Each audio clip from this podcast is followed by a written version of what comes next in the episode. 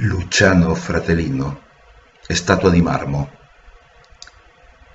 Dolor cuando pierdes a alguien, dolor que ese alguien al que viste crecer ha muerto, que esa persona con quien fuiste esa especie de hermano y cómplice ya no estará, muy a pesar de las diferencias de edad, muy a pesar que nuestro parentesco no fuera sanguíneo, sino un juramento.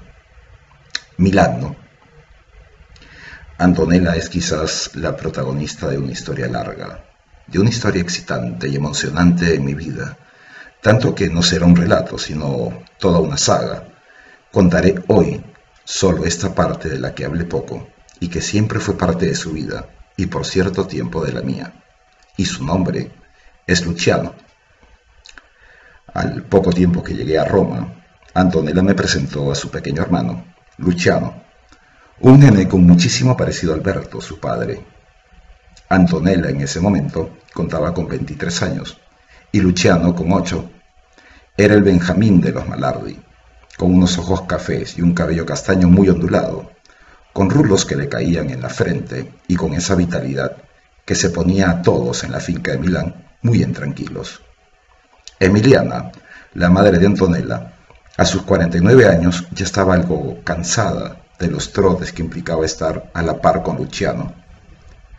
Conmigo, en cambio, hicimos buenísimas migas, nos volvimos muy amigos, tanto que las veces que venía a Roma o que yo pasaba por Milán, lo primero que hacíamos era jugar. Unas veces al fútbol, otras veces con las pistolas de dardos de espuma. Se hacía el que me enseñaba a esquiar, y yo fui el que le enseñó a montar en la patineta, y no solo subirse en ella, sino también hacer uno que otro truco que me acordaba. De pronto me decía, G, sei il mio fratello, G, eres mi hermano. Y ese fue nuestro bautizo. Seríamos hermanos, muy a pesar que él tenía sus hermanos, y muy a pesar que la vida que enfrentaría sería muy poco común para el menor de los Malardi. Al cumplir los nueve años, fue una fiesta en la que estuvieron invitados desde el alcalde de Milán hasta los niños de tres escuelas. No fue una fiestita de niños, fue quizás el acontecimiento infantil más grande al que, asistí jamás. Una heladería completa con todos sus sabores, máquinas de hacer algodones de azúcar, puestos de comida rápida, inflables, shows distintos de payasos, magos, malabaristas, y el fin de fiesta fue con Bob Esponja y Patricio, traídos desde Universal Orlando. Lo tragicómico es que si bien es cierto, Luciano estaba extasiado incluso con el show de fuegos artificiales y toda la parafernalia, lo único que me pedía era que estuviera a su lado, haciéndole alguna gracia. Mi relación con Antonella, por ahí Z razones, terminaría cuando Luciano estaba por cumplir los 14. Y lo que quedaba de la familia se mudaría a distintas partes de Europa, y yo regresaría a España, para luego pasar por Brasil. Me llamaba con mucha frecuencia, primero para contarme sus temas con los juegos de video que jugábamos, para luego pasar a contarme sobre las chicas que le gustaban, Odiaba los distintos colegios donde entraba y salía. Dejó las consolas por un rato para luego incursionar en la composición de temas en rap y hip hop. Estando en Miami me llamó una tarde y me dijo que quería verme, que le encontrara en Vancouver. Él me iría a recoger al aeropuerto. No lo dudé y cogía un vuelo Miami-Vancouver con escala en Denver. Casi cinco horas en los vuelos domésticos norteamericanos que son tanto más incómodos que los vuelos domésticos en Sudamérica. Lo encontré inmenso. Nos abrazamos como los hermanos que seremos siempre.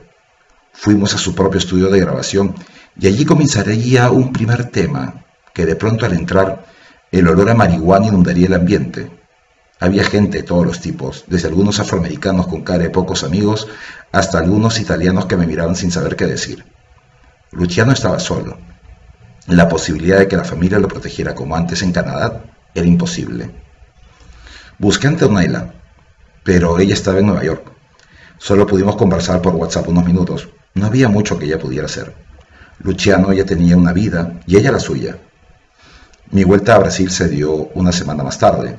Luego, Luciano me fue mandando algunas maquetas de su música, me pasaba sus demos en estudio. Había decidido, muy a pesar de todos los conflictos con sus hermanos, en regresar a Italia. Se quedaría en Roma, cuidado por algunos amigos. A partir de ese momento dejó de ser Luciano Malardi para ser un rapero italiano, comenzó a tener éxito. Su nombre dejó de estar asociado a su familia. Las nuevas generaciones de adolescentes y púberos comenzaron a tener con él un referente. Vuelto a Madrid, Luciano me invitó a un recital que daría en Niza en abril de 2019.